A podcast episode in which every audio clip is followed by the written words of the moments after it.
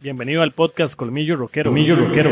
Mi nombre es Andrés Brenes, soy un amante del hard rock y el heavy metal tradicional desde el año 2008. Y en este espacio tenemos historias, datos, entrevistas y comentarios de rockeros y para rockeros. Comenzamos.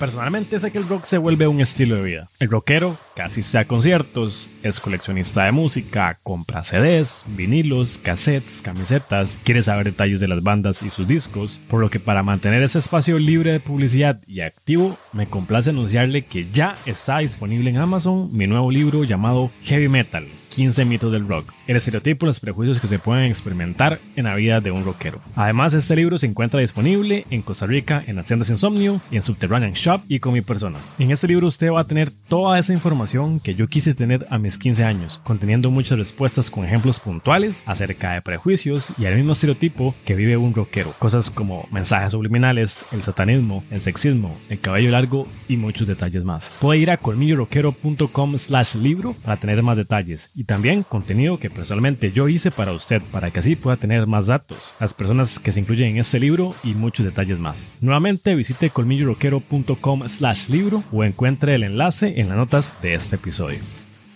Hola rockero, hola rockera, bienvenido, bienvenido a su podcast Colmillo Rockero, el podcast donde hablamos de hard rock y heavy metal y bueno, quería tener el chancecito de poder hablar de algo un poco diferente, a veces muy pocas personas tal vez son conscientes de esto, pero es algo que sucede o al menos yo lo he pasado en alguna parte de mi vida, que es lo que se conoce ahora más que nada, que se ha visualizado mucho lo que es la salud mental, lo que es la depresión post concierto. ¿Y qué es la depresión post concierto? Es ese bajón emocional después de haber vivido un super gran evento. Y bueno, yo creo que el hecho de ver a uno de sus artistas favoritos, por supuesto, le va a generar una gran emoción a lo largo de toda esa semana previa. Hay un hype, hay una gran emoción, hay una gran ilusión. Entonces, por supuesto, es algo que genera sentimientos. Después que ya vivimos ese momento cúspide de nuestra vida, que disfrutamos un montón, que realmente es sumamente bueno, llega el bajón emocional de lo que es este evento, de lo que es ya, bueno, ya lo viví. ¿Y ahora qué? ¿Qué sucede? En este episodio quería tener la oportunidad de hablar un poquitito acerca de esto, que si bien, como digo, no es lo mismo que lo que es la depresión como tal, que es clínicamente tratada y todo lo demás, por supuesto, basándome en este contexto que le acabo de comentar, es lo que quería como hablar un poquito. Yo creo que al nivel personal lo voy a comentar porque creo que muchas personas tal vez pueden como identificarse, tal vez no con la misma banda, pero con otro artista diferente. Y yo recuerdo cuando vino Iron Maiden, para mí era sumamente importante. Desde 2008 estoy escuchando los discos y metiéndome en Wikipedia y en blogs y buscando información y los discos en solitario de Arian Smith y que ya después escuchara a Johnny Gears en White Spirit. Además de esto, por supuesto, buscar a Johnny Gears un poco en la historia, darse cuenta que estuvo con Bruce Dickinson, que es como llega a la banda, también los discos de Bruce Dickinson en solitario, que es donde hay ahí colaboración, todo lo que tiene que ver con la carrera de Bruce Dickinson, por supuesto en solitario, y que, bueno, los discos de Steve Harris, y ahora después que estuvo en solitario y bla, bla, bla. Entonces siempre era algo relacionado a estar buscando esa información. Y como siempre digo, inclusive en mi libro lo comento, los hombres tendemos en mayor generalidad a ser un poco más melómanos, a buscar más detalles y más cosas, como le digo yo, abro comillas, ñoñas, cierro comillas, para lo que es ese tipo de información. Entonces está muy bonito el hecho de uno de tener cierta edad, porque yo decía, entre los 16 y los 22, mi vida prácticamente giraba acerca de buscar información acerca de las bandas y estar metido en la música y todo esto. Y bueno, tal vez en algún punto no tuve la oportunidad de ir al concierto el primero en 2008, pero bueno, yo ya estaba súper ilusionado y súper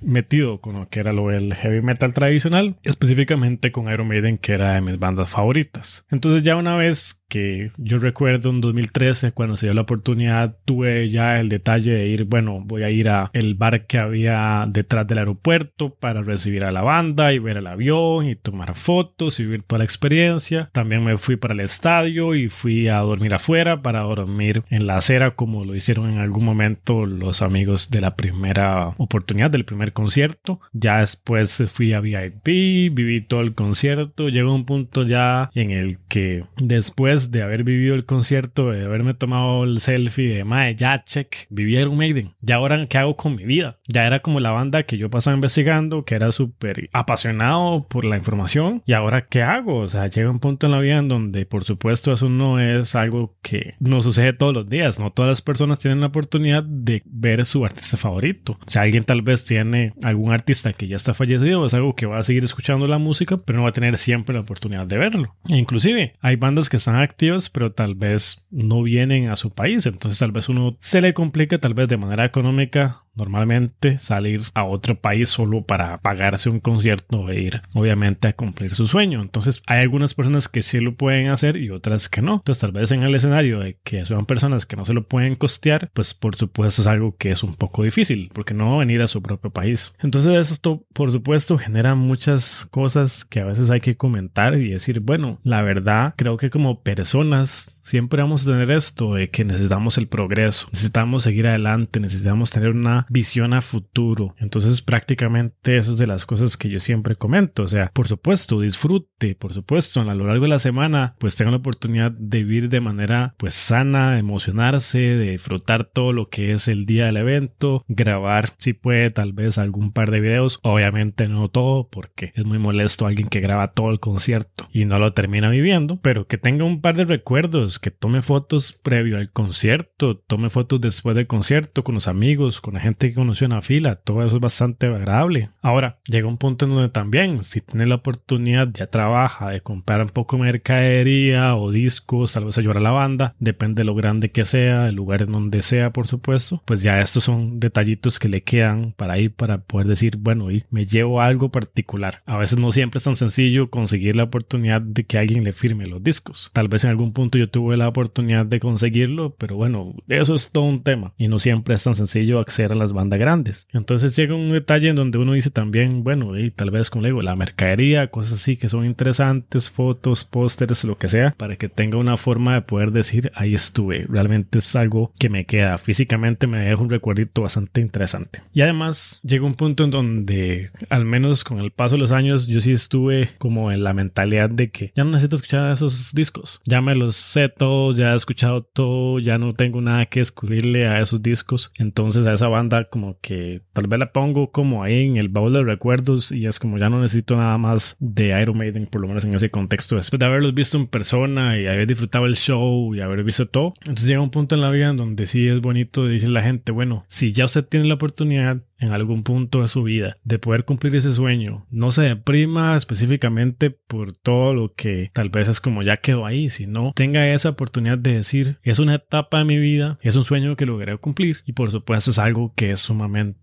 bonito. Como es bonito graduarse de la universidad, es bonito vivir los eventos importantes en su vida, por supuesto es bonito cumplir el sueño, sea de montarse un avión y ir a otro país o vivirlo en su propio país y saber, bueno, check, ya es una de mis bandas favoritas o mi banda favorita, como fue en mi caso. Y también hay muchas otras bandas con muchísimo talento hay muchas bandas tal vez de un nivel similar o inclusive muchísimo mejores, nunca se sabe, ya eso es por supuesto algo que tiene que ver con opinión, pero siempre hay muchas bandas, la música nunca se acaba, entonces también tiene que tener la oportunidad la apertura mental de decir, bueno, ya vi a la banda grande que yo quería, ¿cuál otra banda puede ser ahora en la que me enfoco, en la que quiero como ir a profundidad, que uno como hombre normalmente hace eso, o al menos a mí me pasa eso de que yo me enfoco en una banda y es quiero ir a escuchar todos los discos, buscar información y todo así, entonces eso tal vez me ayudó un poco a enfocarme en otras cosas, pero sí sé que, o sea, en el momento en donde ya después usted acaba el concierto, se ha un bajón emocional de es como, ¿y ahora qué? O sea, lo que significaba Iron Maiden, lo que significaba mi banda favorita, ya no tengo esa misma pasión, ya cumplí el sueño, ya las cosas no van a ser igual, ya no voy a ver los discos igual, ya no voy a disfrutar la música igual, pero para eso son los artistas, para eso son las metas, para que usted las logre cumplir y diga, bueno, ya viví esa experiencia. Entonces, al menos para mí, por supuesto, es algo que quería comentar, pero sobre todo quería como tener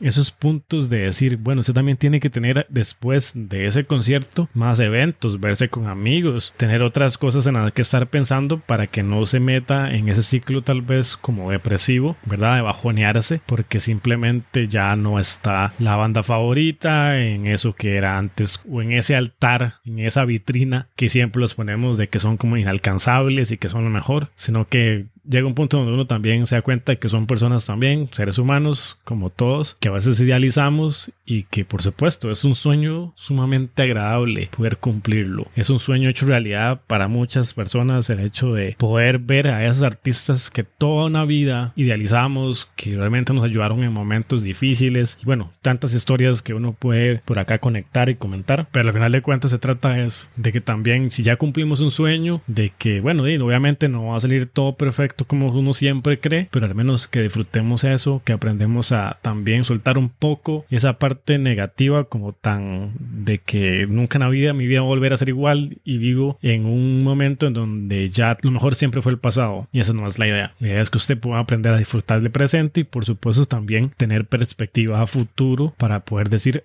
hay otras cosas para poder intentar, hay otras bandas para poder descubrir, para música nueva, poder disfrutarla y poder ver nuevas cosas. Es algo que siempre ayuda muchísimo y aunque es algo cortito, quería hablar acerca de eso porque he visto algún tipo de contenido, he visto cosas, pero no específicamente tal vez son enfocadas al hard rock, al heavy metal como tal. Pero bueno, yo quería hacer mi propia versión de este comentario y decirle a la gente que si en algún momento usted lo llega a pasar, ese bajón emocional es normal. Cuando usted realmente tiene una meta o anhela mucho algo, llega un momento en donde por supuesto ya se hace realidad. Entonces eso es algo que va a pasar, que va a ser normal. Simplemente también, obviamente, la idea no es terminar el concierto y ponerse a ver los videos y comenzar con esa depresión así tal vez como media complicada, pero sino aprender a vivirlo, aprender a decir, mal los sueños se cumplen y eso es parte de las cosas, también de verlo una diferente perspectiva, creo yo. Entonces espero que eso sea algo como que pueda aportar un poquito de valor. Si alguien sabía que esto existe, pues por supuesto que tenga tal vez una forma de poder identificarse y decir, bueno, sí, yo lo he vivido, lo viví con tal banda o con tal artista. O si no, por lo menos para que sea algo que por ahí quede en contexto